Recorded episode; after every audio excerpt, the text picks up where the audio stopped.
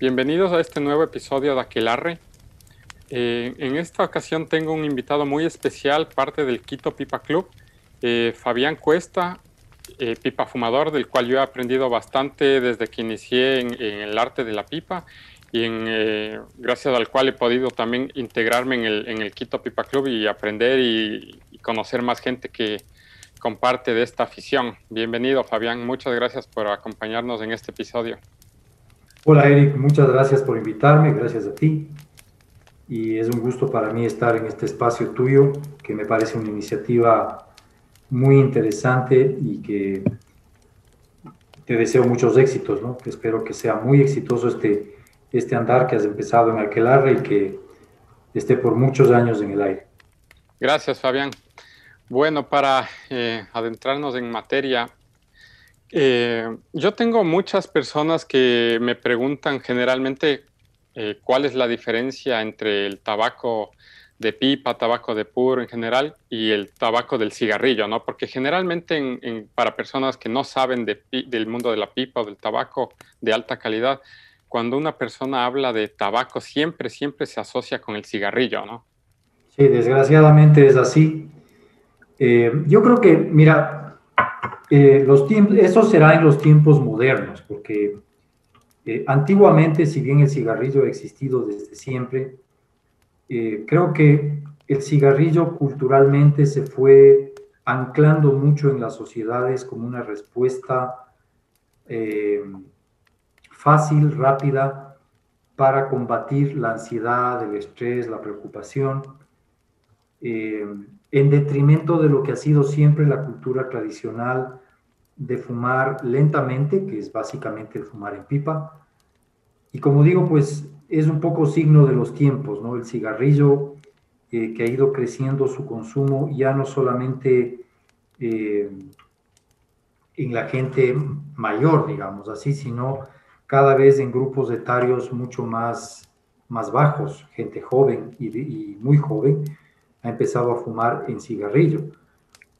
¿Cuánto diéramos nosotros los pipa fumadores para que esa gente, si se inicia en, la costumbre de echar humo o de, fumar algo, se iniciara en la pipa? Pero no es el caso. Lamentablemente la gente se inicia con lo más fácil, con lo más socorrido, que es el cigarrillo, y eh, hace uso de este instrumento para fumar, que sabemos muy bien que es, eh, que es no, no saludable.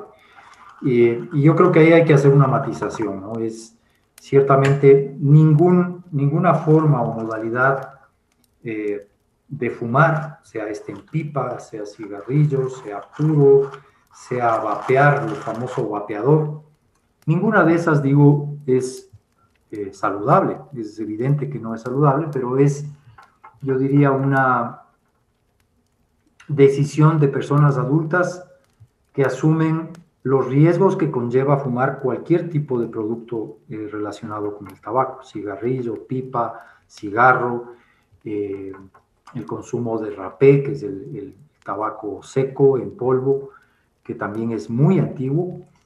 Eh, todos tienen algún tipo de riesgo, partamos de ahí.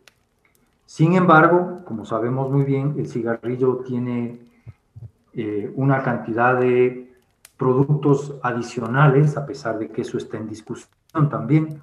Productos que muchas veces son químicos, ¿no?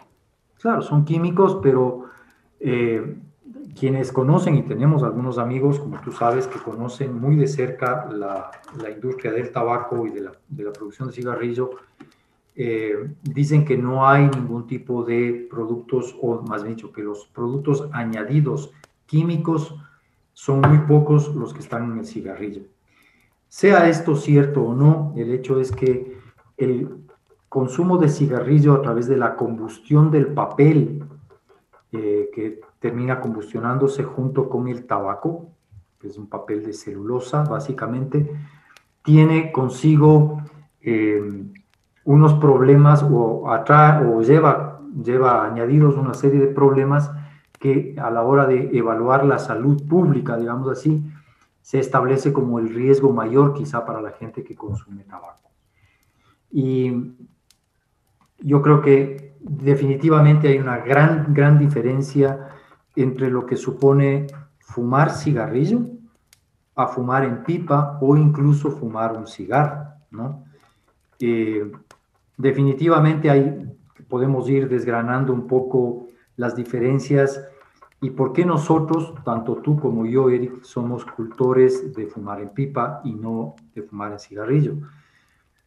En lo personal, pienso que dentro de todos los riesgos que existen de fumar, fumar en pipa es mucho más, mm, si cabe el término, ¿no? Si vale aplicarlo, es mucho más saludable que fumar cigarrillo, ¿no?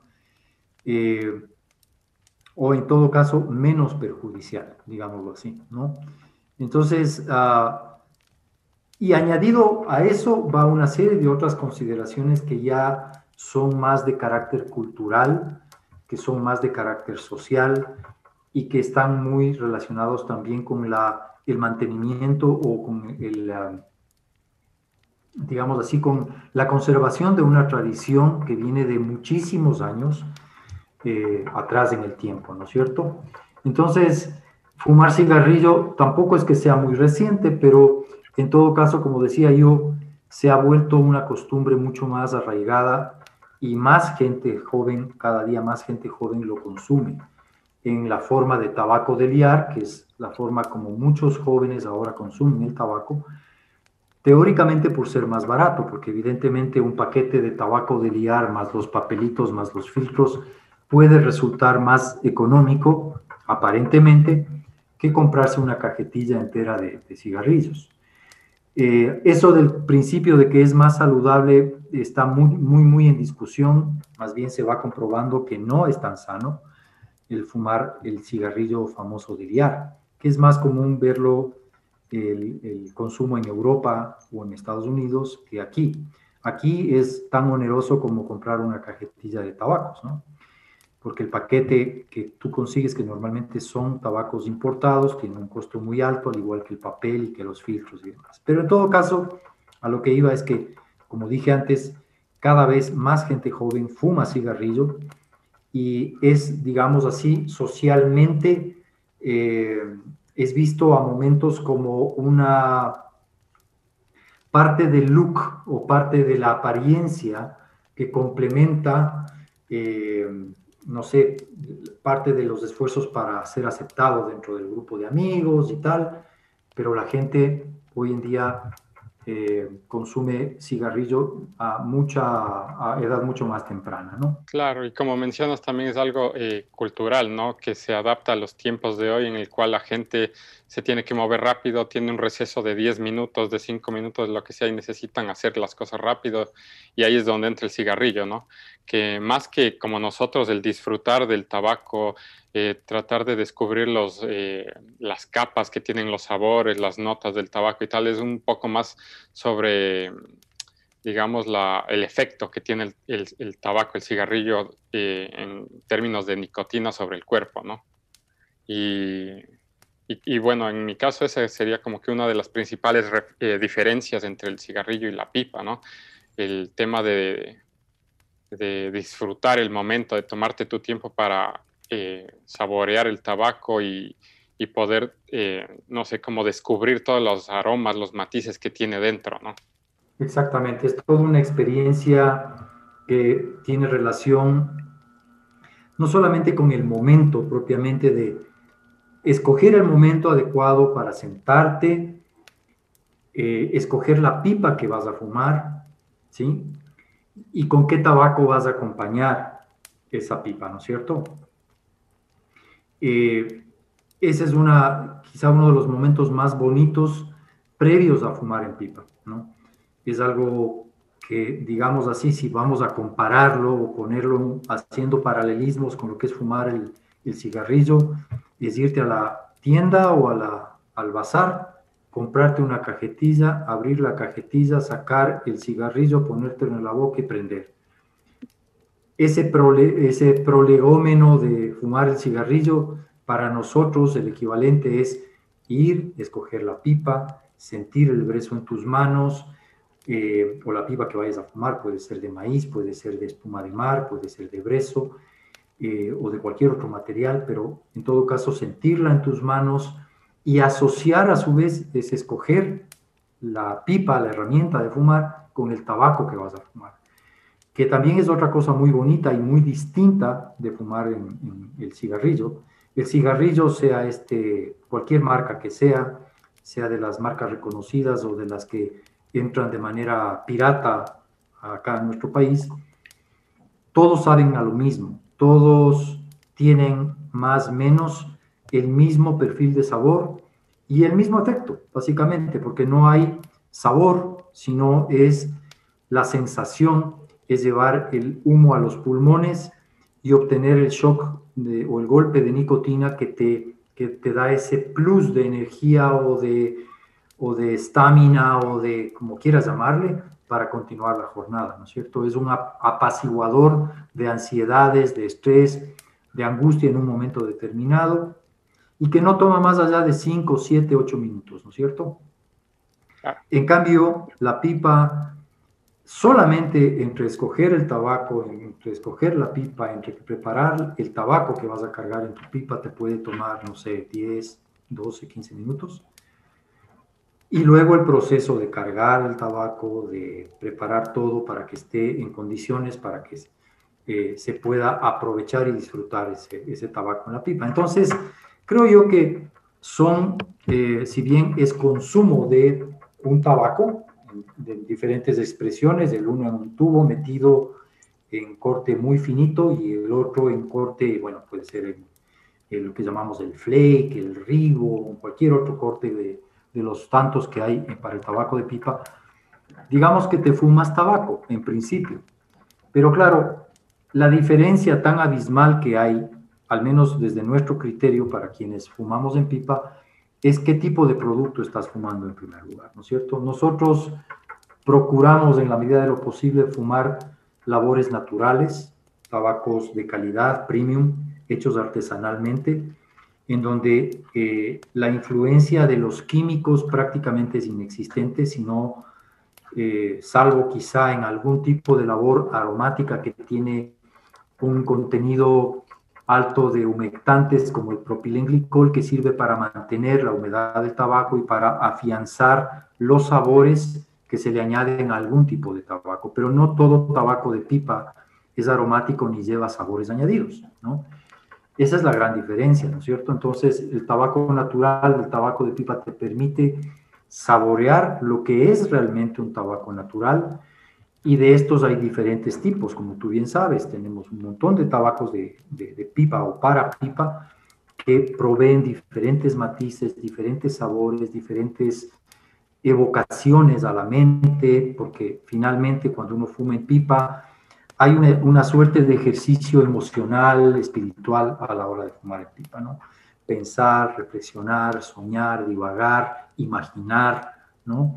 Eh, ¿Qué es lo que me pasa a mí normalmente cuando fumo en pipa? Y, y creo que a todos los pipa fumadores nos pasa lo mismo. Entonces, como tú bien sabes, Eric, eh, no sé si tú has fumado cigarrillo en alguna, algún momento de tu vida, pero para quienes pueden contrastar la diferencia eh, y pueden además eh, deshacerse del vicio del cigarrillo y pasarse a la pipa, ellos mismos, su testimonio es que es una cosa totalmente distinta, eh, una experiencia absolutamente diferente.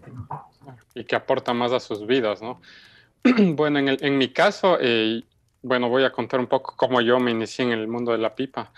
yo, cuando estaba en la universidad, o sea, a mí nunca me gustó el cigarrillo y y el tabaco, porque yo asociaba siempre el tabaco con el cigarrillo, ¿no? Y a mí el cigarrillo nunca me, gustó para nada, pero de alguna manera yo encontraba atractiva eh, las pipas, o sea, la herramienta, las pipas, ¿no? Siempre me gustaron y en un momento dado eh, me propuse a coleccionar pipas, pero no a fumarlas, porque yo pensaba que el tabaco de pipa iba a ser eh, igual que el cigarrillo y yo no quería eso. Entonces yo comencé a comprar pipas simplemente por el hecho de, coleccionarlas. Y en un momento dado compré una pipa y el señor que me estaba vendiendo la pipa me dijo que esa pipa me daba con un tabaco gratis, que era el, el ¿cómo se llama? El Captain Black. El Captain Black, el original, el, blanco. Entonces me dio con ese tabaco. No, no es malo, a mí me gusta, ¿verdad? O sea, yo comencé con ese, eh, con ese tabaco, literal, ese fue el primer tabaco que fumé. Entonces me dio este tabaco y yo dije, ah, voy a probar, ¿qué tal? Y abrí el, el pouch que era en ese momento para oler el tabaco y dije, wow, o sea, esto huele a otra cosa, esto no puede ser tabaco porque olía, o sea, pero totalmente diferente, además de que era húmedo y yo no entendía nada en ese momento. Digo, ¿por qué está húmedo el tabaco? Porque ya ves que en el cigarrillo siempre es seco y tal, ¿no? Es plano, o sea, es un sabor plano. Tiene... Entonces, cuando yo abrí eso y olí el tabaco, dije, wow, o sea, esto es otra cosa. Y ese, esa misma noche, eh, ahí eh, cargué una pipa como bien pude, porque en ese momento tampoco sabía cómo cargar pipa ni nada. Y le prendí para fumar, o sea, también fumar como bien pude, porque no tenía atacador, no tenía nada, y solo para ver qué tal era. Y, bueno, o sea, sí se siente la diferencia. Yo nunca fumé en cigarrillo, pero sí se puede percibir la diferencia en, cuanto en el, en el, humo, en los sabores que entran a tu boca y otras cosas, ¿no? Eh, para mí fue una experiencia mágica. Y definitivamente el, el, lo que llamamos el room note que te deja el cigarrillo y el que te deja el tabaco. Sí, sí, sí, es totalmente, distinto. Sí, es mucho, muchísimo más agradable. Y la gente, cuando tú estás, por ejemplo, yo, tú en la calle fumando pipa y yo que se está fumándote un tabaco inglés, y la gente dice, wow, o sea, eso huele rico, eso no huele a tabaco, pero es porque la gente asocia al cigarrillo, ¿no? Y esto es tabaco de alta calidad. Entonces, obviamente van a hacer distintos aromas y todo. Así es, y, la verdad es que mucha gente que no conoce o que no ha tenido la suerte o la posibilidad de aproximarse a la cultura de fumar en pipa, eh, simplemente recoge lo que lee o lo que escucha en las noticias, y en este caso, pues, como decíamos al principio, quizá las prohibiciones, las regulaciones de FDA, eh, esa tendencia de tratar de poner todo tipo de producto de tabaco dentro del mismo saco eh, y en este caso del mismo saco del cigarrillo. ¿no? Porque, ok, yo te diría, si la FDA hace un análisis de los efectos de los diferentes tipos de tabaco en la salud eh, y aplica las medidas restrictivas en función de, de esos efectos, pero de manera, digamos así, de manera catalogada, de manera eh, estudiada, independiente, muy probablemente se va a dar cuenta de que los estudios que hablan, los estudios médicos me refiero, ¿no? que hay muchos, montones, que hablan de los efectos del tabaco de pipa en la salud versus los estudios que relatan los efectos del cigarrillo en la salud, son muy diversos, muy diversos, distintos, y siempre va a ganar el tabaco de pipa en relación a su menor capacidad de afectación a la salud. Comenzando porque, yo no sé, esto seguramente los amigos que nos escuchan conoce o entiende que el tabaco de pipa, o tal vez sea bueno decirlo, ¿no, Eric? Que el tabaco de pipa o el fumar un puro, un cigarro, a diferencia del cigarrillo, el tabaco de pipa no se, el humo del tabaco de pipa no se inhala, no se lleva al pulmón, ¿no? Y creo que inclusive en eso hay mucha más inteligencia en el procedimiento a la hora de fumar, porque tiene sentido, es decir, en los pulmones no existen receptores olfativos. Los pulmones son unos sacos de aire y irrigación sanguínea, básicamente, por donde se absorbe de manera eficiente y muy rápida la nicotina. ¿Sí? Y por eso precisamente es que el famoso golpe o la inhalación del, humo del cigarrillo produce efectos prácticamente inmediatos en la persona. Ese shock o ese golpe nicotínico que te da el cigarrillo, eh, aparte de darte lo, que decíamos hace un momento, ¿no? ese impulso de energía, de ánimos, de no sé qué, eh, te da también obviamente un shock nicotínico importante, pero también va creando la adicción al tabaco, ¿ya? Que en muchos casos, o en la mayoría de los casos, no es tanto la adicción al tabaco, sino a los productos derivados de la combustión y de la quema del tabaco y otros productos o subproductos que están en un cigarrillo. Y esto no quiere decir que el tabaco de pipa no, no se, eh, digamos así, no se asimile o el, humo y la nicotina que tiene el tabaco de pipa no se asimile a través de las mucosas de la boca. Sí que lo hace, pero de una, eh, en velocidad mucho menor y en cantidades mucho menores. Y esto está comprobado por estudios e investigaciones que se han hecho, y así como, por ejemplo, los niveles de, letalidad o de, o de peligrosidad del tabaco de pipa versus el cigarrillo, que también hay investigaciones. Entonces, volviendo un poco a lo de la FDA, eh, poner en el mismo saco todos los productos de humo derivados del tabaco es injusto en la medida que no se analice cada uno de los productos eh, que son usados o consumidos para fumar en su verdadera dimensión y en su verdadera medida.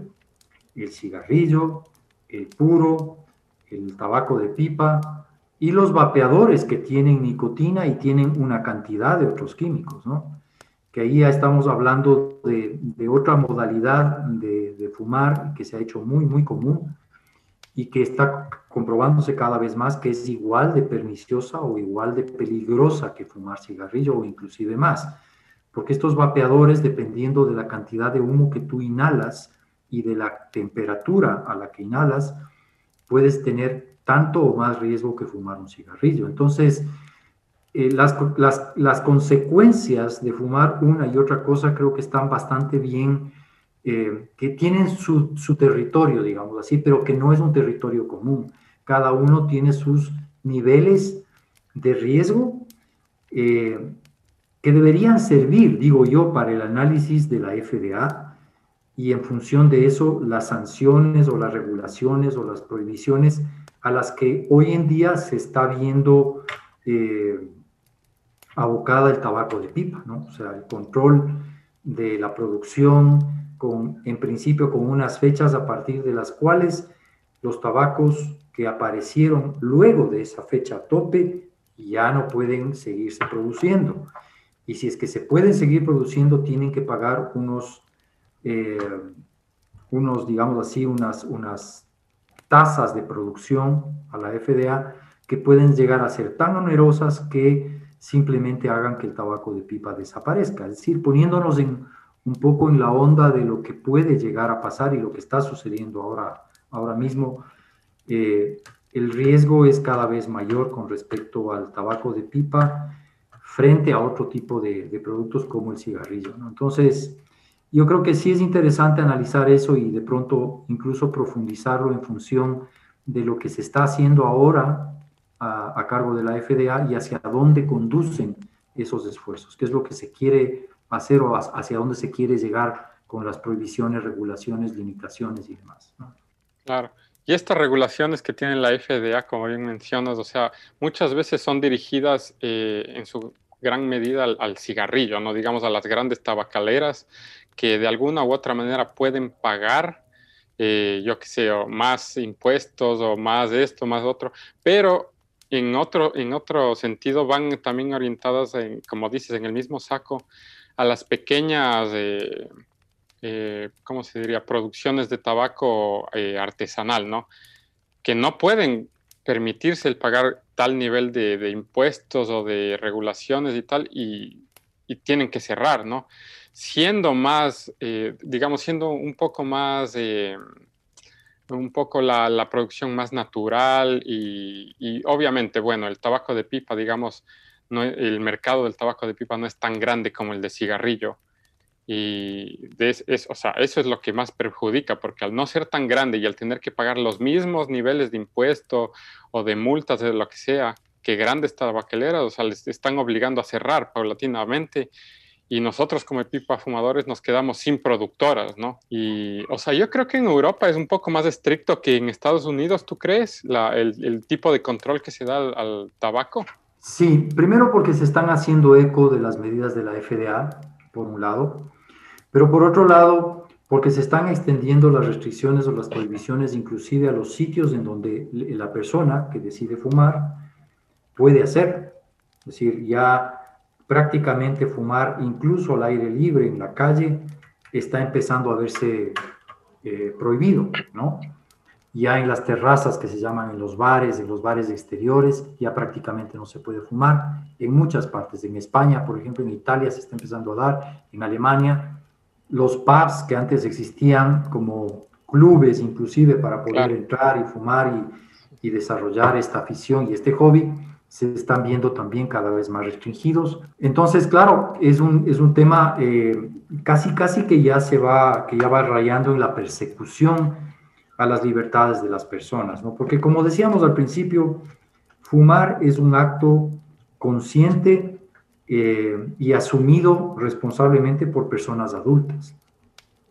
Ahora, yo entiendo que muchas de las regulaciones en las que al menos se parapeta la FDA es en controlar y en proscribir o tratar de eliminar el riesgo del consumo de tabaco en personas menores de edad o gente o adultos jóvenes, ¿no? Que es un poco lo que eh, también la FDA es curioso, pero está cambiando ese discurso, ¿no?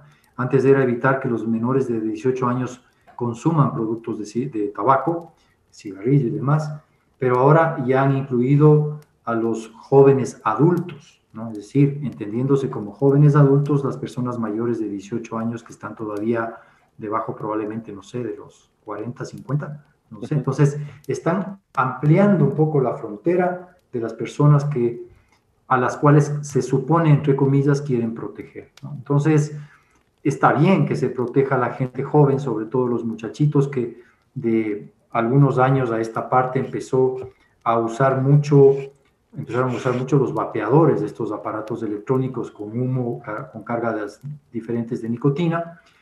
Y, claro, eh, tú habrás visto y los amigos que nos escuchan habrán visto en las noticias los casos gravísimos de fibrosis pulmonar y de, y de, deterioro pulmonar prácticamente irreversibles que se han dado por el consumo de, de, de los, de los vapeadores estos, ¿no? Entonces, claro, hay un problema de salud, ciertamente, sí hay un problema de salud, que hay un problema en gente joven que no tiene el criterio formado para consumir ni cigarrillos, ni vapeadores, ni probablemente tabaco de pipa, ni ningún otro tipo de producto, porque creo yo, como dije hace un momento y como sabemos, que es una decisión eh, adulta el fumar. Asumiendo a su vez los riesgos que presenta el hecho de fumar cualquier tipo de producto, ¿no? Pero es una actitud, o más bien es una decisión que la toma un adulto. Los niños jóvenes, muchachos de 13, 14, 15 años, que hoy es tan fácil verles fumar tabaco de liar, cigarrillo, o vapeadores, o los jules estos, o lo que fuera, están expuestos ciertamente a un riesgo sin mantener un criterio eh, formado sobre los riesgos asumidos. Entonces, yo creo que en ese sentido, eh, el esfuerzo puede ser válido, pero de ahí a pasarse y controlar eh, lo, que estamos diciendo, ¿no? Es ponerle al tabaco de pipa, probablemente al cigarro premium, que es además un tabaco o un, cigarro hecho con tabaco 100% natural de altísima calidad y de altos niveles de, profesionalismo y de manejo adecuado, cuidado y muy bien pensado, ¿no? Y además, por ejemplo, pasémonos un ratito al tema del cigarro, ¿no? De la producción de los cigarros. Los cigarros premium son eh, tabacos armados 100% a mano, donde prácticamente, salvo los cigarros armados en máquina, pero normalmente los cigarros premium AAA, AA, son los cigarros que son hechos a mano, ¿sí? Por gente experta, en fábricas que son 100% artesanales, ¿no? y con producto que sale prácticamente del campo y entra a los procesos de fermentación en donde no interviene ningún proceso químico, ningún proceso químico. Todo es termodinámica pura, es decir, la influencia del calor y de las temperaturas y de la sombra o el calor o, o mayor o menor presencia de luz para lograr la fermentación deseada en la hoja del cigarro, ¿sí? Entonces, son productos que por eso se le llaman cigarros premium, porque son productos que están eh, dispuestos para un mercado que busca precisamente el tabaco puro y tabaco natural, ¿sí? el tabaco de calidad. ¿no? Lo mismo podemos decir del tabaco de pipa.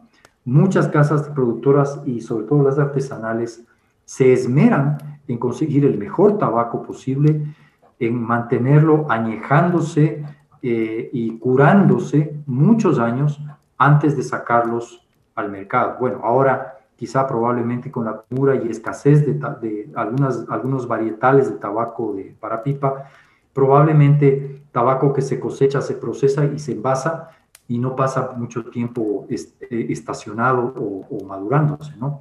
Porque un poco la situación del mercado ha cambiado, ¿no?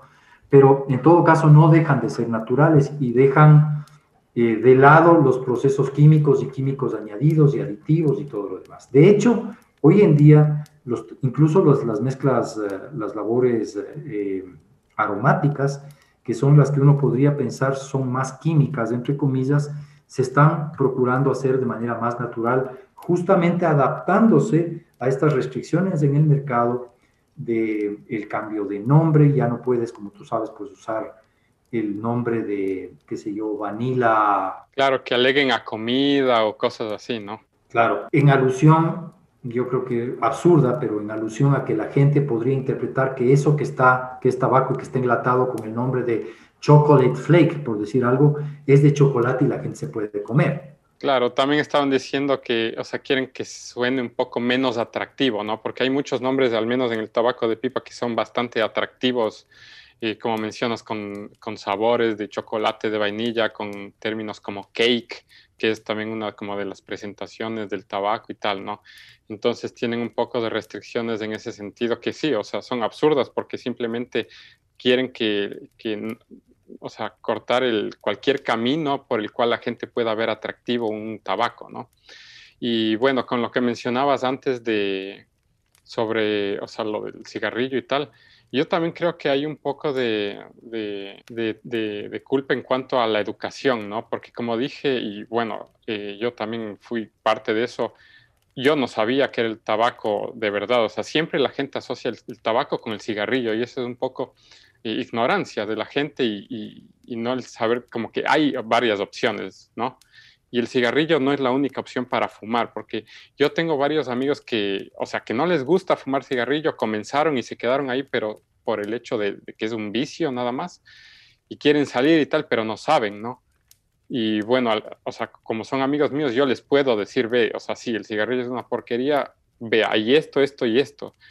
Y son opciones fantásticas que, que bueno, por ejemplo, yo muchas veces comparo para explicarles a mis amigos el tabaco de pipa con vinos, ¿no? De que, a ver, tienes el proceso de, de, cosecha, de esto, de añejamiento y de la fermentación y tal, ¿no? Como para ponerles un poquito en contexto en cuál es la principal diferencia de fumar en pipa, la calidad de un tabaco de pipa con la calidad de un tabaco y, ya simplemente en un cigarrillo, que es seco, es plano, no tiene nada de sabor, además de que es dañino. Y como mencionabas, el cómo se fuma también es algo súper importante en esto, ¿no? Porque, o sea, la manera en la que se fuman todas estas cosas es un punto de inflexión para la salud, primero que nada, y segundo, para el disfrute, ¿no? Porque, por ejemplo, con el cigarrillo, como sabemos, eh, se hace el golpe, se mete el, humo a los pulmones y se acabó. Nada más, o sea, no hay nada más que eso. Es, lo único que te puede dar es el cigarrillo. Pero después con el tabaco eh, de alta calidad, como es la pipa, eh, los puros, etcétera, o sea, va un poco más allá, ¿no? Es como un, igual que el vino, o sea, es igual que tomarte un vino, tratar de ver los aromas, tratar de combinar con un poco de esto, igual con la pipa, o sea, tú ves el tabaco, ves la pipa y a veces ves con qué puedes maridar en términos de, bebida, o sea, es, un mundo totalmente diferente en el cual, o sea, al menos yo estoy agradecido de haber descubierto esto y, sé cuál es la diferencia, ¿no? Entre un cigarrillo que no te aporta nada, literalmente nada, más que un golpe nicotínico que te durará, yo que sé, media hora o lo que sea, pero nada más a, una pipa, un habano que es calidad, que es calidad y que, o sea, te aporta un sentimiento bien, o sea, a tu vida, ¿no? Porque después de, de, fumar una pipa estás leyendo, estás escuchando música, es como que un momento de introspección, ¿no? Absolutamente, tienes toda la razón y has, y has topado, yo creo, puntos bien, bien valiosos en esto, que son, yo creo, valores añadidos que nos da el tabaco o la, la, cultura o el, llamemos, porque así lo conocemos nosotros, así lo entendemos, el arte de fumar en pipa. Hay mucha gente que dice, ah, fumar en pipa no es ningún arte, es eh, ponerte hoja de tabaco en una pipa y igual hacer humo igual que con el cigarrillo. No, no, no, no es así. No es así. Por ejemplo, yo en este momento me estoy fumando una pipa que fue de mi padre, ¿ya? En la que fuma, fumo normalmente aromáticos, que es una pipa hermosa en la que yo puedo sentir su textura. Si puedo tenerla en mis manos, sentir la tibieza de la combustión del tabaco dentro del hornillo, pero además puedo sentir eh, la textura que tiene la pipa y puedo admirar su belleza. Entonces, ahí hay un valor añadido. Eh, lo que tú decías, que mientras tú te fumas una pipa, puedes tomar un libro, leerte un libro, y mientras escuchas música, cualquier tipo de música, la que tú prefieras, y hacer inclusive el uso de ese tiempo que le vas a dedicar a fumar en pipa, puede ser que no sea leyendo, pero sí puede ser reflexionando de lo que te deja el final de un día de trabajo, de las cosas que has hecho, inclusive pensar si el día de hoy ha sido mejor ser humano que el día de ayer, ¿sí?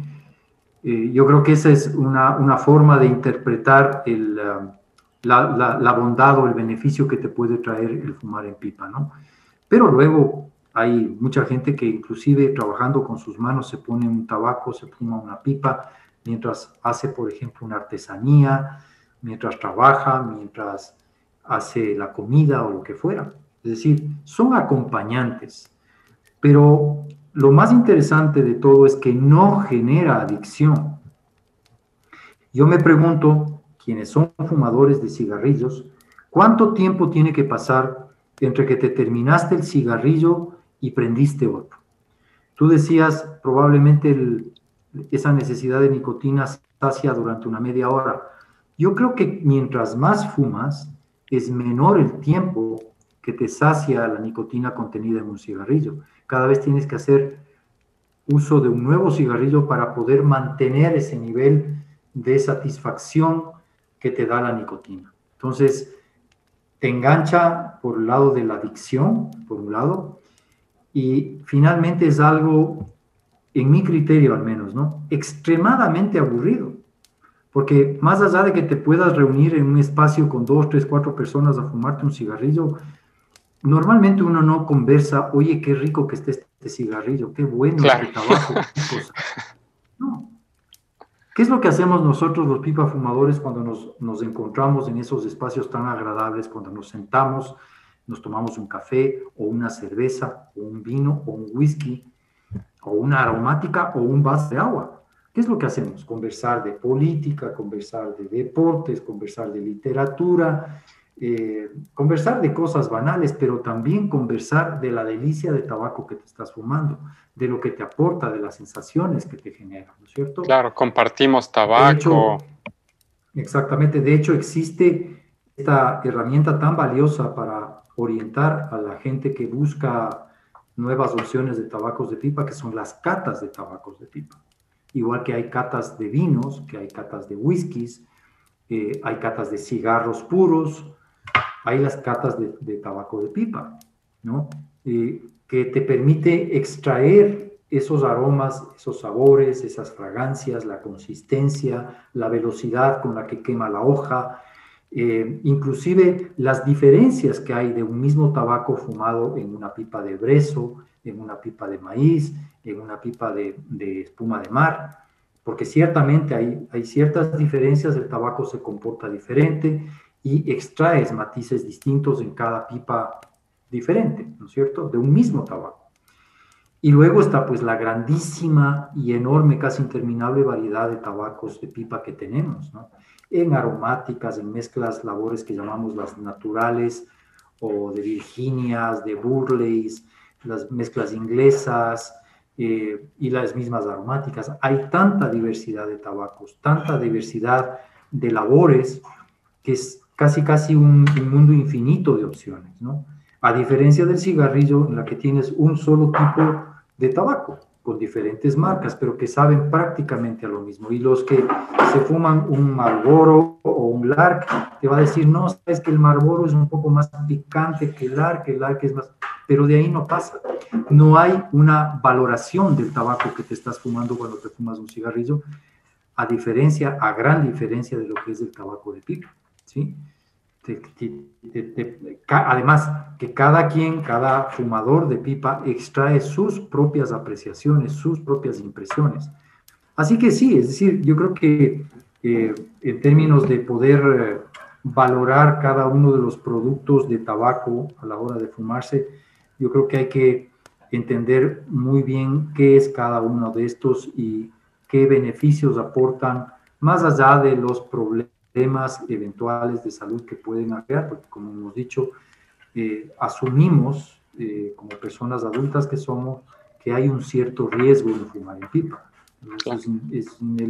Eso es, inevitable y es indiscutible, pero definitivamente muchos menores riesgos hay en fumar en pipa que fumar en cigarrillo, eso es indudable también. Claro, eso es verdad. Bueno, eh, volviendo un poquito a lo que dijiste antes sobre el catálogo de pipa, el, el, o sea, el abanico en cuanto a, los, a las mezclas que existen en la pipa es, o sea, es gigantesco, ¿no? Y necesitarías, yo que sé, dos vidas para fumarte todos los tabacos de pipa que hay, ¿no?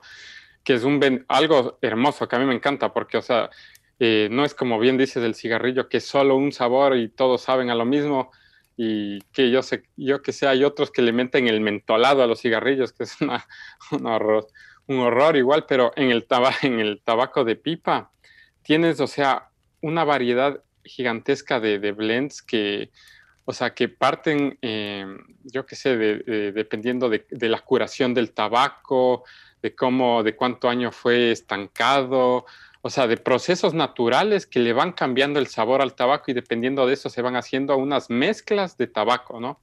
Que son mezclas, no es simplemente un tipo de tabaco y se acabó, sino son mezclas en las cuales un master blender que sabe que tiene que medir proporciones y aromatizar todos los tabacos para que exista una armonía, ¿no? O sea, ese es un proceso hermoso que me parece un plus también gigantesco que tiene el, tabaco de pipa en, en, eh, en contra del cigarrillo, ¿no? Que es algo un poco más elaborado, algo que está pensado para el disfrute y para el deleite de quién va a fumarlo, ¿no? Para que pueda descubrir qué tabacos están implementando en esta mezcla, el porcentaje más o menos de, de cada tabaco que está en el blend, etcétera, ¿no? Eh, en, el, en, el, puro, yo de puros no sé tanto, eh, en eso te quiero preguntar, no sé qué tan así sea el, el, mundo de los, de los habanos, de los puros, en cuanto a variedad, ¿no? O mezclas, no sé. Es enorme también, es enorme y, y en eso al igual que en el tabaco de pipa, hay mucho trabajo de campo de por medio.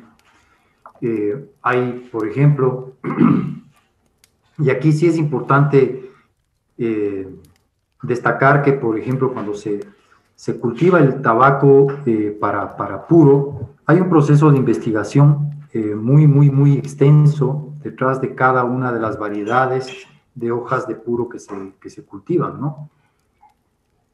Eh, que están escogidas en función de los matices que dan a la hora de fumarse, de quemarse, ¿no? Eh, la profundidad del sabor, la carga nicotínica, eh, el tiempo, de, el tiempo de, de, maduración en la hoja, en la planta de cada una de esas variedades, que le va a dar a su vez mayor rotundidad o más suavidad a la hora de, de usarlo dentro de una mezcla. Como sabemos, pues normalmente en un cigarro hay al menos tres tipos distintos de tabaco utilizados. Eh, que suele ser normalmente distintos en, la mayoría de los casos. La capa del, del wrap o de del wrapper, que se llama la capa externa, es de una variedad. El binder, que es la capa intermedia, es de otra variedad, de otro tipo de tabaco. Y el, el filler, que es el relleno, que es donde está el condumio de sabor, de profundidad, de matices más profundos, etcétera, es de otro tipo de tabaco o de otros tipos de tabacos que también hay mezclas en esos. Entonces, para poder llegar al producto terminado o al producto final que va a salir al mercado, pasan meses de investigación, de pruebas, de catas, de mejoras, de, cambio de la hoja por uno, por otro, y también es un esfuerzo enorme que además, dicho sea de paso, lleva una, gran, eh, no digo industrialización, porque como decíamos al principio, el tabaco premium, el tabaco, el cigarro de, premium, utiliza tabacos 100% naturales, ¿no? Eh, lo que hay es un uso de una mano de obra cada vez más, eh, más extendida, es decir, la gente, digamos que es una, una, fuente de empleo muy importante de las tabacaleras, que también eso es importante. Yo no digo que cuando se hace el cigarrillo no haya gente trabajando en la producción, en la cosecha, en la elección de las hojas y demás, pero sí que hay un nivel de especialización y de, de maestría a la hora de mezclar. Tú seguramente habrás visto y los amigos que nos escuchan probablemente habrán visto algún momento un video o videos de cómo se arma un cigarro, ¿no? De cómo se corta la hoja. Entonces, el nivel de maestría de los torcedores, que se llama la gente que, que hace los cigarros, es, es enorme. Eh, con una maestría que, al punto de determinar el tamaño perfecto de la hoja para poderla enrollar y obtener el tamaño que se quiere lograr en cada uno de los cigarros que se producen. Eh, la, como decía, pues la investigación sobre las diferentes cepas de hoja de, tabaco, sea este el Connecticut, la, Maduro, hay, por cierto, el Ecuador es orgullosamente uno de los países que produce la hoja de, de, cigarro más fina del mundo, o de las variedades de cigarro más finas que hay, que es la Connecticut, la Sumatra, se produce un tabaco de altísima calidad y que en su gran mayoría se exporta y se exporta justamente a, las tabacaleras de cigarros premium que están en Nicaragua, en, República Dominicana, en Honduras, en Estados Unidos, en México, etc.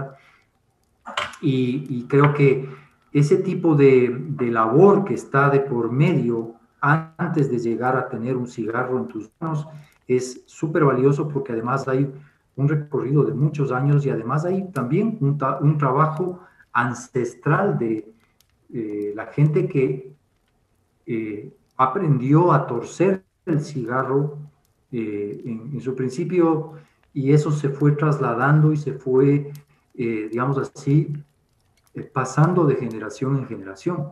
Los productores de cigarro, muchos de ellos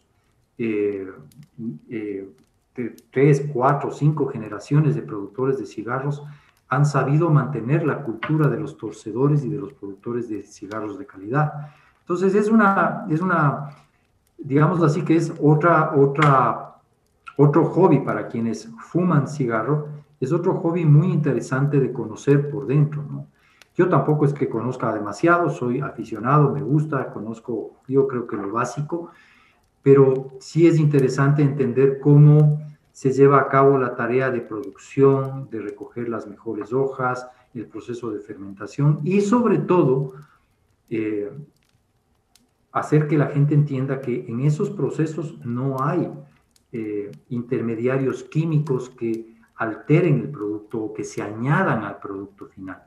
Todo es producto natural. Igual que nuestro tabaco de pipa, que muchas veces tenemos, pues, no sé, de las casas comerciales que a ti y a mí nos gustan, ¿no? Son labores artesanales que una vez que se han mezclado, no se mezclan con nada eh, químico y van directamente a las latas y se envasan al vacío y, y, pues llegan al consumidor final en estado de, de supernatural, digamos así. Entonces, eso también es muy importante a la hora de analizar los efectos que puede tener tal o cual hoja de tabaco eh, siendo consumida a través de, del humo, ¿no? El hecho de que no tenga químicos es muy importante porque ya te libera de una carga tóxica química importante, ¿no? Entonces, eh, todas esas cosas son muy interesantes de analizar a, la hora de, de comparar el cigarrillo tradicional con el tabaco de pipa. ¿no? Claro. Después con el tema generacional que mencionaste antes, em, obviamente hoy en día el fumar en pipa ya no es tan común ¿no? como, como antes. Eh, por ejemplo, cuando eh, yo me salgo a un café o lo que sea a fumar en pipa, mucha gente queda asombrada, ¿no? Y vale eh, decir algo, la pipa muchas veces es mucho más aceptada que, el cigarrillo, ¿no? En términos de que el tabaco está mal visto, especialmente, digamos, yo que sé, Estados Unidos, ¿no? En Estados Unidos el cigarrillo es del diablo. Entonces tú, además de que tienes miles de prohibiciones de, no puedes fumar aquí, no puedes fumar allá, nada de nada, te ven fumando y es como que la gente te ve con mala cara un cigarrillo, ¿no? Eh, cuando fumas en pipa es un poco más aceptado porque la cultura de la pipa eh, es un poco más atractiva, ¿no? El tema de la pipa y eh, incluso cuando ya estás presencialmente ahí el aroma es mucho más agradable y tal. Entonces, bueno, yo soy joven y cuando yo, o sea, la gente me ve fumando en pipa y tal, generalmente me, me, preguntan o me dicen qué es eso y tal, desconociendo que eso es tabaco puro, ¿no? O sea, natural, como dices, porque siempre eh, lo asocian, o sea, asocian el tabaco con el olor del cigarrillo, que es desagradable. Em, o sea, y como te comentaba al principio de este podcast, o sea, una de, de, de mis motivaciones en estos momentos es como que transmitir y de alguna manera educar también ¿no? a generaciones. Yo alguna vez escuché en uno de tus videos que tú decías que el fomentar eh, en, nuevas generaciones este arte de fumar en pipa, todos los pipa fumadores que estamos ahora involucrados deberíamos tratar de generar este, esto, ¿no? que nuevas generaciones comiencen a fumar en pipa, pero no, no quiero eh, que esto parezca que hay que eh, fomentar que la gente fume, ¿no? sino que esto es un arte y si la gente está interesada en fumar, qué mejor que comiencen sabiendo que la pipa es la mejor opción, ¿no? Exactamente. Entonces, uno de mis objetivos con este episodio y capaz, eh, seguramente si tú quieres podemos hacer muchos más en el futuro, es educar a la gente, ¿no? Que no sabe nada del tabaco de pipa, que ya está fumando cigarrillo y que quiere dejar el cigarrillo, ¿no? especialmente gente joven, que yo conozco un montón, que están estancados ahí con el cigarrillo, no les gusta, pero por el tema de la adicción siguen ahí, ¿no? Y es simplemente eh, mostrarles que hay un camino mejor, más saludable en algún sentido y que va a aportar mucho más a sus vidas. En, un tema, yo que sé, espiritual, pongámosle, de, en el cual pueden tener un, un momento de reflexión, de, de meditación, si se quiere, al momento de fumar la pipa, ¿no? y no tanto ese tema de estrés y de apuros y que no hay tiempo de nada con el cigarrillo. Totalmente. Eh, yo, por ejemplo, mira, eh, esta es la primera pipa que me fumo en el día y va a ser la última, obviamente, pero a lo que voy con esto es que yo por lo menos no siento la necesidad imperiosa de prenderme una pipa si no tengo ganas. ¿no? O sea, yo puedo pasarme, ahora que he estado con este tema de mi lesión y que he estado inmovilizado, he estado dentro de casa, yo no he podido fumar. Y no es que he tenido esa ansiedad de decir cómo me hace falta la pipa, necesito la pipa o necesito prenderme algo y fumarme algo. No, no, a mí no me ha pasado. Eh, a mí no me genera adicción el tabaco de pipa. No, para mí es todo eh, en cuanto al disfrute tiene todo que ver con disfrutar el momento que tengo para fumar una pipa, que procuro que sea lo más largo posible, ¿sí? Es decir, eh, fumarla despacio, ir degustando el tabaco, ir escuchando, como decíamos antes, ¿no?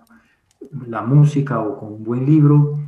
Y, y esa es la forma de disfrutar para mí. Yo creo que es la forma más saludable. Ahora, ¿cuál es el mensaje para la gente que fuma cigarrillo que eventualmente quisiera dejar? mira, o sea, no es que, como decías tú, no te vamos a proponer que sigas fumando o que empieces a fumar por el hecho de fumar, no. Si tomas la decisión de fumar, ¿por qué no te planteas la posibilidad de no fumar cigarrillo y fumar una pipa? Yo por lo menos desde el espacio que mantengo en mi canal de YouTube, eh, es ese uno de mis esfuerzos, ¿no? Es decir, mantener viva la tradición o el arte de fumar en pipa para la gente que está interesada, que es mucha, hay mucha gente que, le gusta, que está interesada. Y yo creo que hay bastante, sobre todo yo he visto, al menos en los últimos probablemente cuatro años tal vez, que hay una eclosión de gente joven interesada en el mundo de la pipa. Gente joven me refiero a gente que puede ir desde los, no sé, 20 años a los 30 años probablemente, y que está verdaderamente interesada en, cómo fumar en pipa, en lo que las bondades que te brinda el tabaco de pipa, de coleccionar pipas y demás, y, no tanto el cigarrillo, lo cual es, es, es uh, una luz de esperanza, ¿no? Pero eh, yo desde mi espacio lo que procuro es, a ver, eh, ¿quieres fumar? Ok, trata de fumar en pipa. Y por otro lado, mantengamos esta cultura tan bonita, este hobby tan bonito de, fumar en pipa entre las personas que ya gustamos de fumar en pipa. No dejemos que esto se pierda, porque si esto se pierde, bueno, se perderá una, una forma de fumar y para muchos probablemente dirán que alivio, ya no hay pipa fumadores, pero eventualmente lo, que, de lo que se trata es que la gente se haga el menor daño posible a la hora de fumar. Y a propósito de eso, también es importante anotar, yo supongo que tú lo sabes, Eric, que también hay en el mercado eh, el tabaco que es, el nicotine free tabaco, o sea, el tabaco sin nicotina, o las hojas, las hierbas para fumar. O sea, son eh, hierbas aromáticas que se fuman en pipa, ¿no? Que finalmente a la hora de la combustión no aportan nicotina, dan algún tipo de fragancia y eh, igualmente se fuman en pipa, ¿no? Claro que no es lo mismo, porque finalmente quienes de alguna manera disfrutamos del tabaco de pipa, eh, disfrutamos también del sabor del tabaco. Es decir, no solamente por el hecho de fumar en pipa y fumar de manera más saludable, sino también disfrutar del tabaco como tal. Yo creo que el tabaco, eh, y un poco yéndonos a, la historia y a nuestros ancestros y a, cómo comenzó el consumo del tabaco, el tabaco ciertamente no se consumía para apreciar el sabor del tabaco como tal, sino que era un medio de transporte para ponerse en contacto con el espíritu o con los espíritus o con los dioses, como, sabemos. Pero claro, en la medida de lo posible lo que se fumaba era el tabaco puro, el tabaco cosechado, el tabaco secado y el tabaco muy, muy potente, probablemente el, rústica o cualquiera otra de estas variedades más antiguas y originales que eran muy fuertes en nicotina y que eran justamente las utilizadas para eh, mantener ese contacto espiritual con los, con los dioses y en ceremonias ancestrales. Entonces, eh, de todos modos, para nosotros, para los pipa fumadores, está el hecho de también poder fumar y apreciar el sabor del tabaco de manera más saludable al menos. ¿no? Eso era un poco para matizar, porque hemos hablado de muchas formas de fumar, eh, que la gente sepa que también existen productos que no son tabaco que se pueden fumar y que de hecho se fuman aquí en el mercado local se pueden encontrar y en Estados Unidos, donde tú vives ahora, Eric, también hay muchos tabacos, no, no tabacos, son eh, hojas para fumar en pipa que no son derivados del tabaco, sino son hojas simplemente aromáticas, de, lavanda, hoja de lavanda, eh, una cantidad de otras hojas que, que se fuman y que teóricamente aportan un contenido eh, medicinal para curar cierto tipo de enfermedades. Yo no lo he probado, creo que alguna vez eh, probé un tabaco de estos, eh, eh, un americano que no me acuerdo cómo se llamaba, pero que no me dijo nada, o sea, no, no me transmitió nada porque finalmente tal vez ya acostumbrado a, a degustar el tabaco de pipa como tal y el tabaco, tabaco, digamos, fumarse una hoja que no, que no contiene tabaco no no despierta tus sentidos, porque esa es otra cosa bonita de analizar, ¿no es cierto? El rato de, de tú fumar, como no inhalas, mantienes solamente el humo en la boca y percibes, por un lado, la presencia del tabaco, cualquiera que, sea que estás fumando, los matices, los aromas, las fragancias, las texturas del humo, eh, porque ciertamente cuando fumas un cierto tabaco, te puede entregar un humo más cremoso, más suave, más terso en la boca, otros un poquito más agreste, más fino. En, fin, o sea, hay, tabacos que, entregan matices y sensaciones distintas. Eh, los productos que no son de tabaco, finalmente a muchos les pueden gustar, a mí en lo personal, a mí no me transmitió eh, una explosión de sabor que sí lo hace el tabaco de pipa. ¿no? Entonces, ya es cuestión de gustos, ¿no?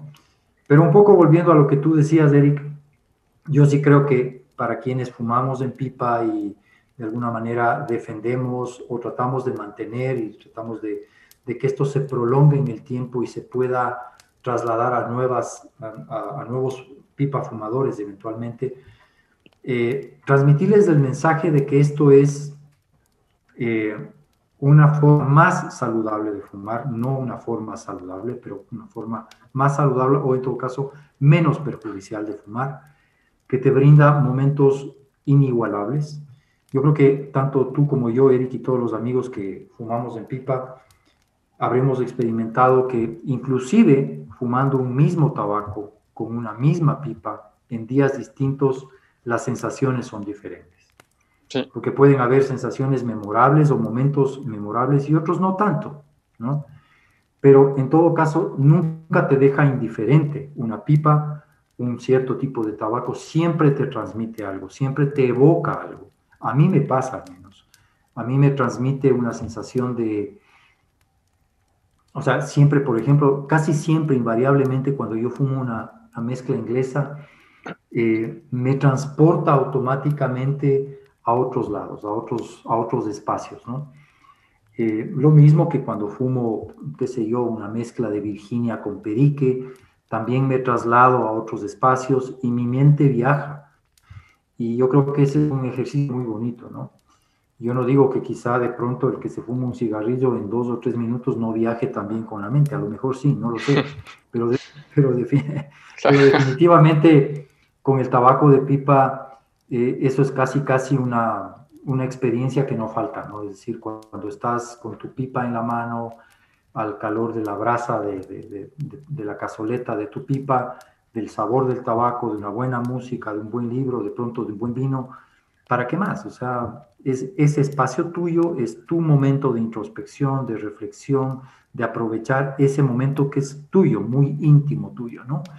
Y yo creo que eso hace mucha, mucha, mucha diferencia eh, en, cuanto a cuando comparamos con el tabaco de pipa y el tabaco de, cigarrillo, ¿no? O sea, sin duda es muy, muy, muy diferente, ¿no? Claro.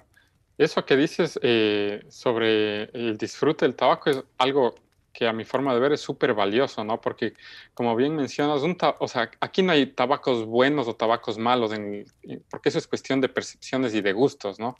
A, eh, una persona le puede encantar un tipo de, tabaco de pipa y a otros otro, pero es por eso que nos llevan a, lugares diferentes, que tenemos diferente eh, perspectiva de, de, sabores, de aromas, etcétera, ¿no? Entonces, eso también es algo mágico en el cual tú puedes conocer tabacos, conocer el punto de vista de otras personas, porque capaz compartes gustos en tabacos, pero la perspectiva y la forma de, yo qué sé, de percibir el tabaco es diferente, ¿no? O sea, nunca vas a encontrar dos personas que te describan un tabaco de la misma manera. Siempre va a haber estas ideas de que a mí me, me recuerda, yo qué sé, a una biblioteca o lo que sea. A ver, yo voy a hablar de una experiencia mía. Personalmente, cuando yo fumo el Presbyterian, que es uno de mis tabacos favoritos, a mí ese tabaco me transporta literalmente a una biblioteca antigua. O sea, ese tabaco para mí es eso, una biblioteca antigua con libros. Tú sabes, cuando ves un libro antiguo y, hueles el libro, es eso para mí. Y me encanta esa sensación porque es súper como acogedora. Y, o sea, a mí me encanta, por ejemplo, fumarme ese tabaco con una buena taza de café. Entonces, es todo ese proceso, ¿no? Y eso es lo que yo siento. Pero después si es que... si es que probablemente, claro. perdona, digo, tú que eres probablemente tan amante del café como soy yo. Sí, sí. No hay quizá mejor maridaje que para una pipa que una taza de café, ¿no? Sí, yo amo el café también. Maravilla. Y lo que dices es verdad, o sea, eh, hay cierto tipo de tabacos que te evocan momentos especiales o, o qué sé yo, ubicaciones en el, y no sé, pues en el mundo, en la geografía, a mí yo, por ejemplo, cuando, cuando me fumo una mezcla inglesa, eh, no sé, me imagino y pienso estar, por ejemplo, no sé, en, Marruecos, en Casablanca o en, que son, por cierto, sitios que yo no conozco y que me encantaría conocer, pero tan solo con el ejercicio de imaginar esos espacios, esos, estos lugares, ya es eh, en sí mismo una experiencia vital para mí. Entonces, eh, o inclusive hay eh, fumar una inglesa, me pasa un poco lo que te pasa a ti con, con el, con el Presbyterian, con algunas otras labores que me trasladan a otros espacios que no conozco probablemente, que nunca he estado, pero que gracias a la imaginación y a, ese vuelo de imaginación, simplemente visualizo o imagino esos espacios ¿no? que conozco, me, me los hago, me, los dibujo en la cabeza. ¿no?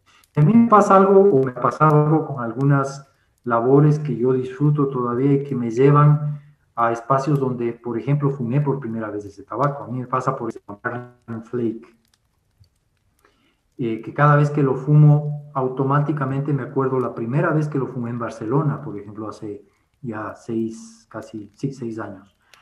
Y, recuerdo que cuando fumé esa, ese, tabaco en Barcelona, a mí me impactó, la, porque no lo había fumado nunca, me impactó su gama de sabores, su, su profundidad, lo rico de ese tabaco, un sabor terroso, profundo. Entonces, cada vez que lo fumo, eh, me acuerdo mucho de, de esos momentos, de esos espacios, de ese, de ese tiempo, ¿no? Entonces, yo creo que esa es también una de las magias que tiene el, fumar en, ¿no? casi siempre vas a rememorar o recrear cierto tipo de experiencias que tuviste la primera vez que fumaste esa labor. Y de ahí en más, cuando la fumas nuevamente, lo recuerdas. O sea, eso es inevitable, ¿no? Eh, y es una de las cosas que justamente no te da el cigarrillo. Claro, y es algo súper importante, ¿no? Porque es, o sea, lo que cambia toda la experiencia en general es eso. Esa es como que la base del fumar en pipa. Eh, yo recuerdo cuando estaba eh, comenzando todo esto, como ya comenté antes, o sea, esto de, mi tema de, de, experimentar con el tabaco, ¿no? De, de Black Captain ahí que le puse en la pipa y tal. Yo recuerdo que al día siguiente cuando quería limpiar la pipa y no sabía cómo ni, ni cómo era la cuestión, eh, ahí busqué en YouTube y o sea, bueno, en, internet en general y verás que no encontré tanta información sobre esto. Eso hace, ¿cuánto sería? Hace cinco años más o menos. Eh, no había tanto, pero en uno de esos momentos yo caí en tu canal de YouTube y mi primer video de, o sea, en tu canal fue de, de, cómo aprender a limpiar la pipa, ¿no? Porque no, no tenía idea. Entonces, a, raíz de eso, eh, comencé como que involucrarme y tratar de aprender más y más, ¿no?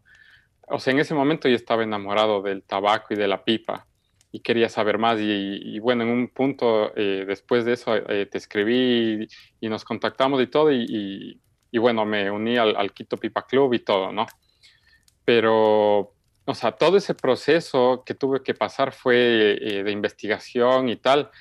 O sea, fue algo un poco eh, duro, ¿no? Porque no, no, había tanta información en ese momento como ahora, porque ahora hay un poco más de información, es un poco más fácil acceder a información, a clubes, a, yo qué sé, a videos de YouTube, a todo eso sobre el tema de la pipa, ¿no? Eh, y bueno, especialmente en el Ecuador, que en ese momento estaba yo en el Ecuador y, no, no, tenía idea de nada, pues y, yo no sabía que en el Ecuador había gente que fumaba en pipa ni nada, entonces para mí fue una sorpresa. Y después con el Quito Pipa Club y encontrar a toda esta gente que tiene eh, este arte en común fue algo sorprendente para mí y que ha sido algo que ha nutrido mi conocimiento a a lo largo de estos años con respecto a la pipa, ¿no? Y yo creo que es un lugar que ahora podemos decir eh, de compañerismo, en el cual siempre estamos aprendiendo, eh, dando opiniones eh, de tabacos, etcétera, ¿no? En el cual nos hemos permitido conocer más gente que comparta afición, entablar amistades con esas personas y, y bueno, conformar un club que, que es algo bonito, ¿no? Que a mi, a mi, a mi forma de ver es algo súper bonito que existe en el Ecuador, donde alguien, eh, o, al menos yo, digamos, en esa época no concebía que pueda existir un club de pipa fumadores en el Ecuador, ¿no? Y yo creo que es algo eh, eh, importante de transmitir aquí para las personas que quieren iniciarse y que no saben cómo, ¿no? Eh, existen varios lugares, incluyendo obviamente tu canal de YouTube, que obviamente yo recomiendo bastantísimo. O sea, ese canal eh, tiene un montón de información sobre el tabaco y la pipa que, que, muchas personas que están iniciando se van a encontrar valiosísimo, como yo alguna vez lo hice. Eh, obviamente, Fabián, si me permites, voy a promocionar aquí un poco tu canal. Humos al Viento es el nombre del canal en YouTube.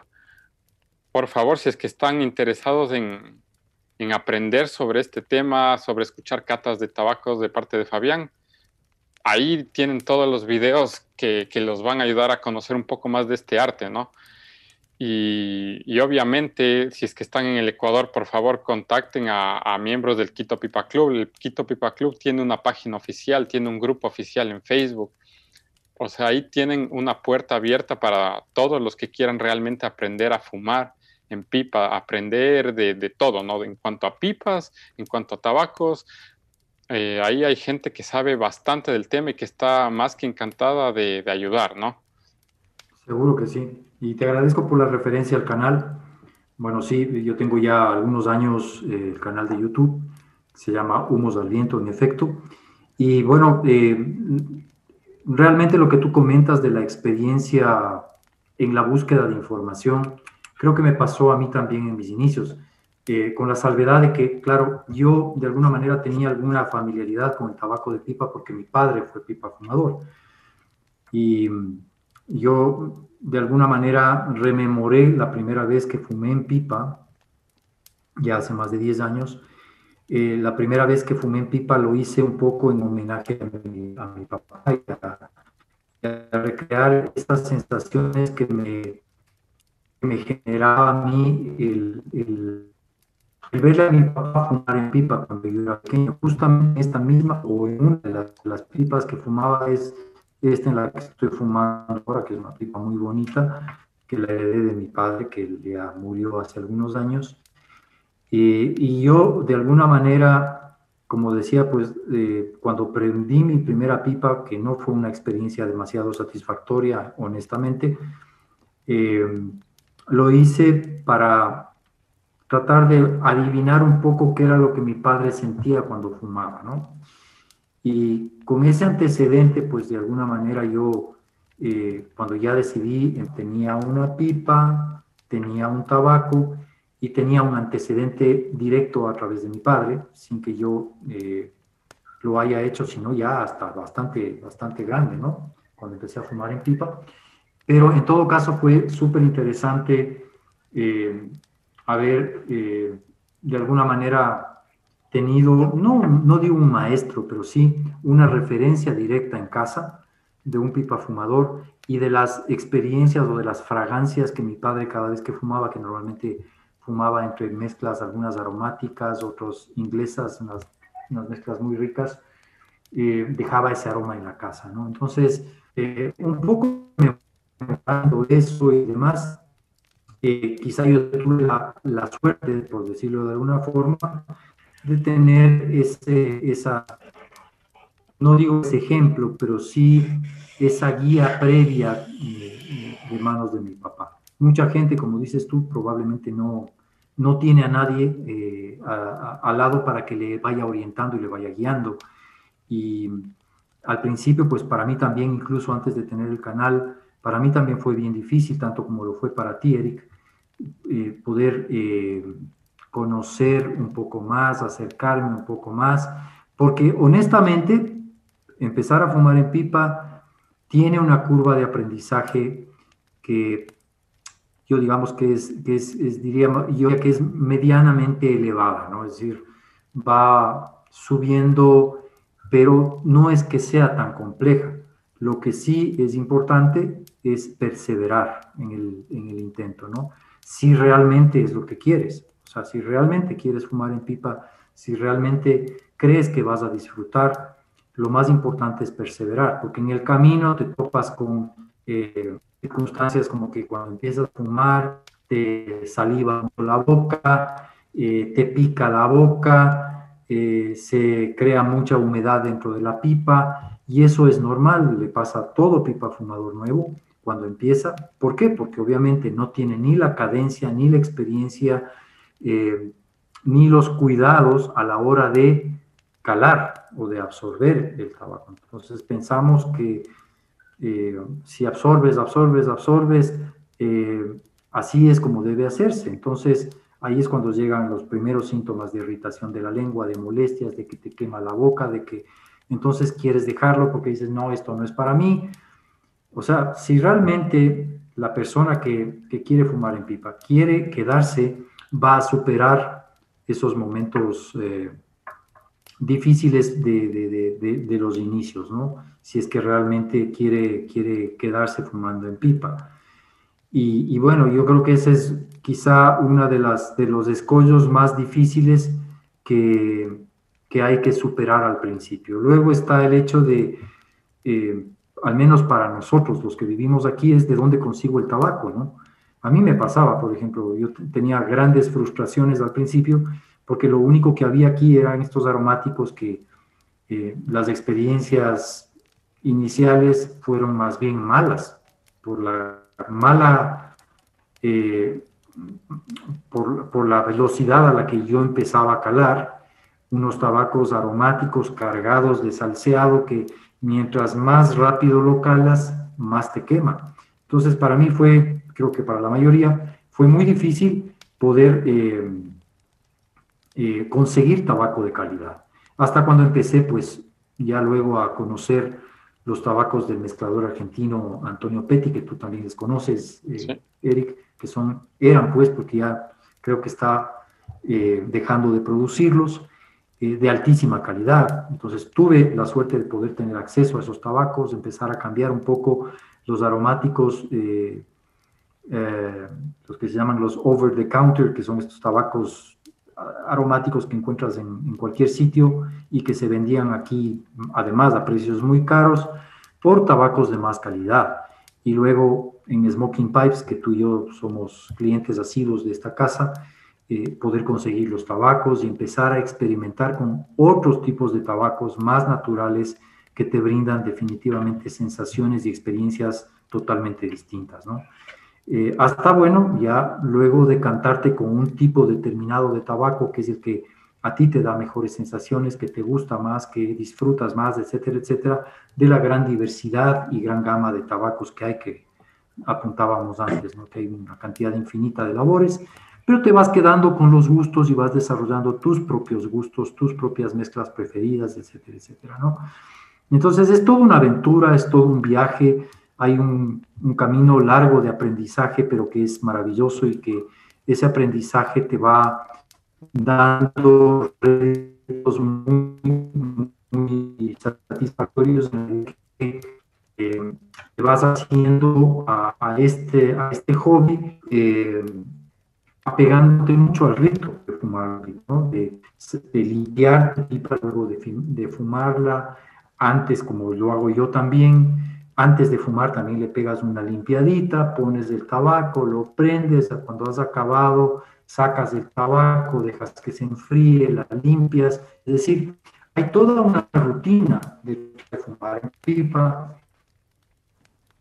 que siempre es muy agradecida con la persona que, que, fuma, ¿no? Es decir, porque no hay nada más bonito que ver tu pipa luego de haberla fumado, le pones en tu sitio donde coleccionas tus pipas, dices qué bonita es esta pipa, esta qué linda es, esta me compré en tal sitio, esta me acuerdo de esta fecha cuando me la compré, fue la primera que me regaló mi mujer o mi novia o lo que sea. Entonces, dentro de las herramientas de fumar también hay una historia que es muy bonito de, de recordar y de atesorar. Entonces, dentro del arte de fumar en pipa, está la pipa, está el tabaco, están las sensaciones, hay una serie de cosas que podemos seguir desgranando y, creo que al menos para los que atesoramos el, fumar en pipa, em, siempre tenemos cosas buenas que contar. O sea, si dejando de, de, lado las malas experiencias con algún tabaco malo y algún tabaco que no te gustó, normalmente o generalmente siempre hay buenas experiencias, ¿no?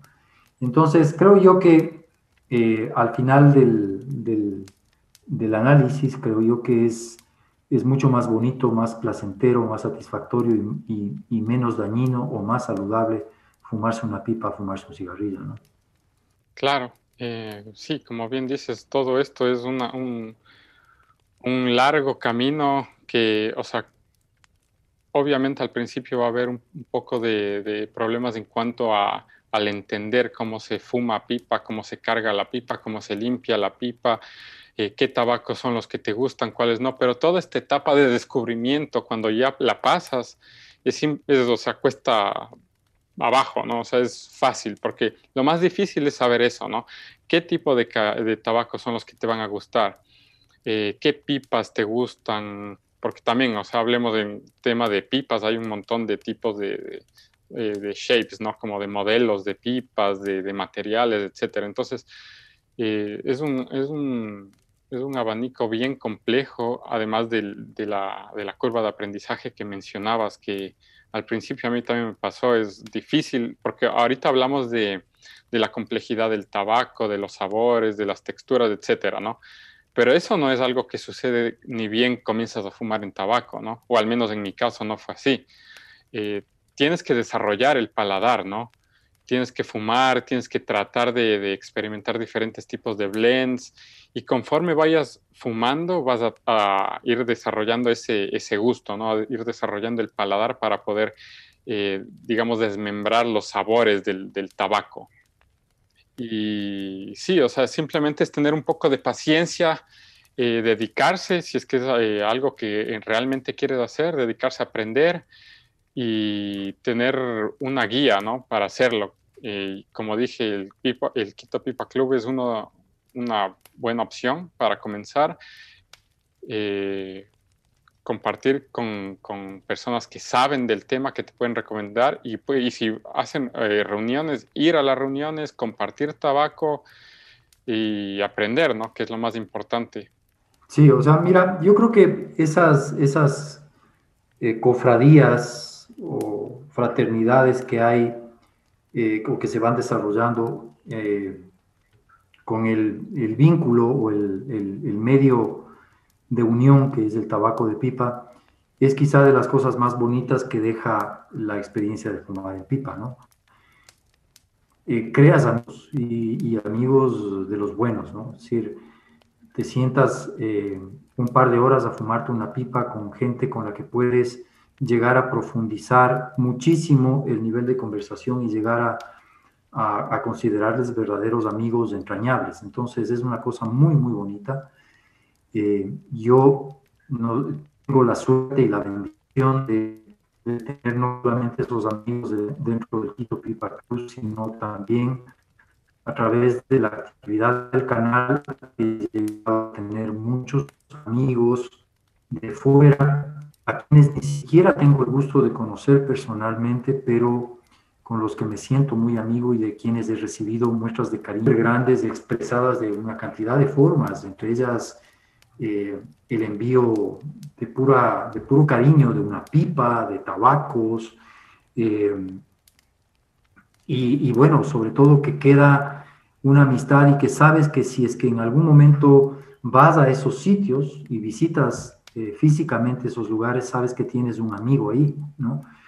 Ese vínculo de unión, de amistad que genera el, fumar en pipa es quizá de las experiencias más bonitas que a mí personalmente me brinda el, fumar en pipa, ¿no? Entonces yo creo que ese es un tema también súper interesante eh, y es la oportunidad de, crear, como digo, pues esos espacios de, de diálogo, de conversación, de profundización y de culturización también, que es bien importante. Sabes muy bien que tenemos gente dentro de nuestro Quito Pipa Club, son historiadores, que son abogados, que son gente que te puede hablar en una jornada de fumar de cosas súper apasionantes de la historia, de, y, y, sales enriquecido de una, de una jornada de fumarte una pipa. No solamente que te has fumado una rica pipa o te has tomado una, un rico café o una rica cerveza con la pipa que te has fumado, sino que has pasado dos horas conversando de cosas muchas veces quizá banales, eh, no, no, demasiado profundas, pero en muchas ocasiones has conversado de la vida, que has conversado de cosas súper trascendentes que te, que te forman y que, y que te aportan mucho en tu vida. Entonces, yo creo que esas son experiencias todas súper valiosas que deja esta afición a, fumar pipa, ¿no? Claro, eso son cosas invaluables que, no puedes encontrar en ningún otro lugar, ¿no?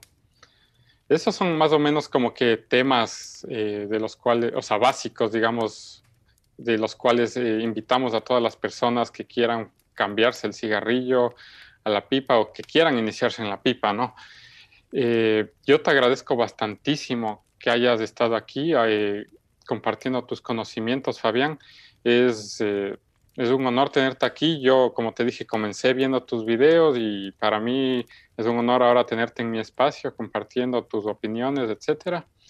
Y ojalá podamos hacer esto más seguido eh, para compartir nuevas cosas ¿no? y, profundizar un poco más el tema de, de invitar a la gente joven o, nueva que quiera iniciarse, que quiera dejar el, vicio del cigarrillo y quiera conocer un poco más sobre este arte, ¿no?